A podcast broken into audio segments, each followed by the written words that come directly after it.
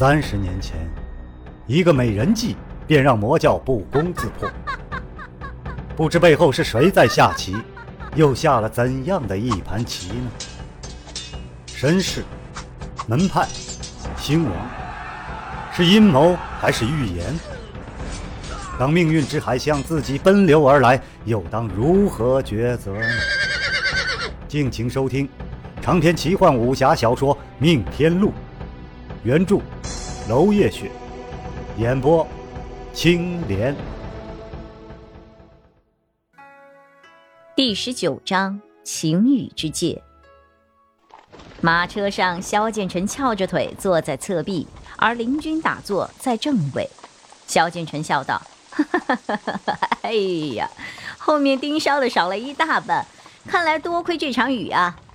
林军眼睛都没有睁，未必是因为雨。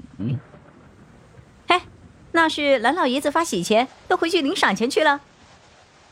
你的笑话说的越来越差了，说是领赏吧？嘿，确实晚了点儿。难道，难道该不是寿宴上出事儿了吧？哎，我得回去看看。林军依旧端坐不动，摇摇头。木子爷在，能出什么大事？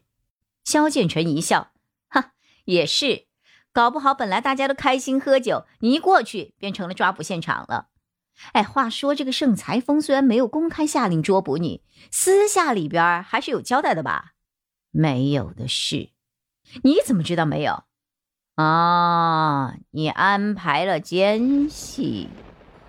我对盛裁峰又没有威胁，没有必要特地针对我。你看木子爷那种毫无章法的行为，就知道他只不过是出于私意罢了。萧剑尘略一思索，嗯，确实，他简直是在乱搞嘛。还有多久到？啊？哦，就快了，真替你的白衣着急。哎。该甩人了，准备好啊！一二三，和我一起滚泥水去吧！嘿，林军终于露出了淡淡的笑意，睁开了眼睛。盯梢的也是老手，好花眼狐狸，目力好，脑子活。但这一次，他也只看到了一白一黑两道影子冲出马车，然后就没有然后了。花眼狐狸骂了一句：“这雨下了，视线超不过五尺，跟到现在已经很不容易了。”可这两人一展武功，他才发现，原来下不下雨，五丈之外，他都注定被甩开。他不但跟丢了人，还被狠狠地打了脸。跟丢没跟丢，都得回去复命。可花眼狐狸的视野里却出现了一个奇怪的武林高手。在兰家出事之后，所有的武林人士都龟缩回了安乐窝，而这人却冒雨而行。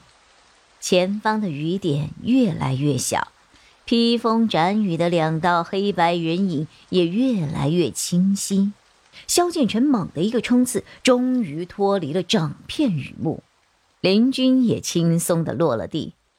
哎呀，你看这黑云压城的气势，还好给我们抛在了身后了。他指着天空，幸灾乐祸道：“大路朝天，雨全去了云州城那边，喜滋滋儿，喜滋滋儿，美滋滋儿。”林军顺着他的手看去，确实，青灰色的天空上，一大块雨云拖着千万白色的雨线，缓缓移向了云州主城，就像被傀儡线牵着一般。而他们两人的头顶却是悠悠的云天，这奇怪的晴雨交界线。还好跟你出来了，要不又得和全城人一样在家里闷一天呢。哎呀，我的天！萧敬晨竟然有些得意。林军看着浑身湿透的自己和他，简直无语。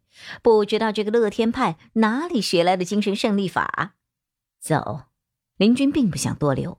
哎，等等等等，跑再快也没有用啊！去书望谷可是要晴天的，否则，呵，我找不到入口啊。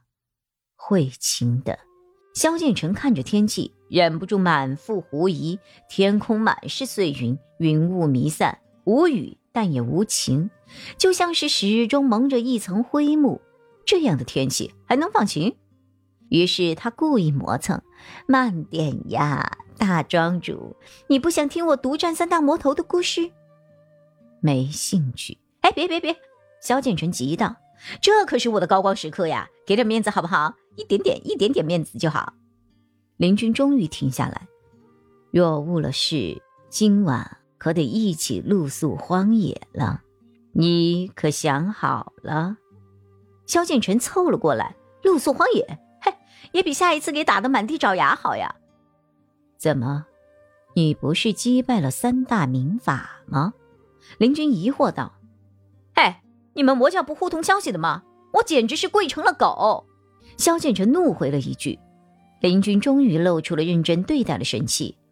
唉，我错了，带我去你们交手的地方吧，这才对嘛！喂喂喂喂，你看前头那儿就是绿芜老祖和我交手的地方。